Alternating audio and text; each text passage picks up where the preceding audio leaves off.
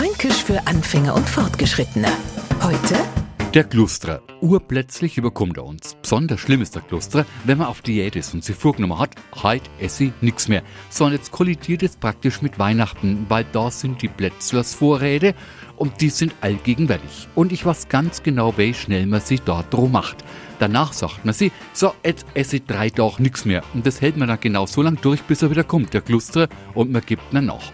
Liebe Neufranken, wenn Sie jetzt einen richtigen Kluster auf Fränkisch haben, den können Sie haben, macht Spaß und ein Kluster also Appetit auf mehr. Fränkisch für Anfänger und Fortgeschrittene. Morgen früh eine neue Folge.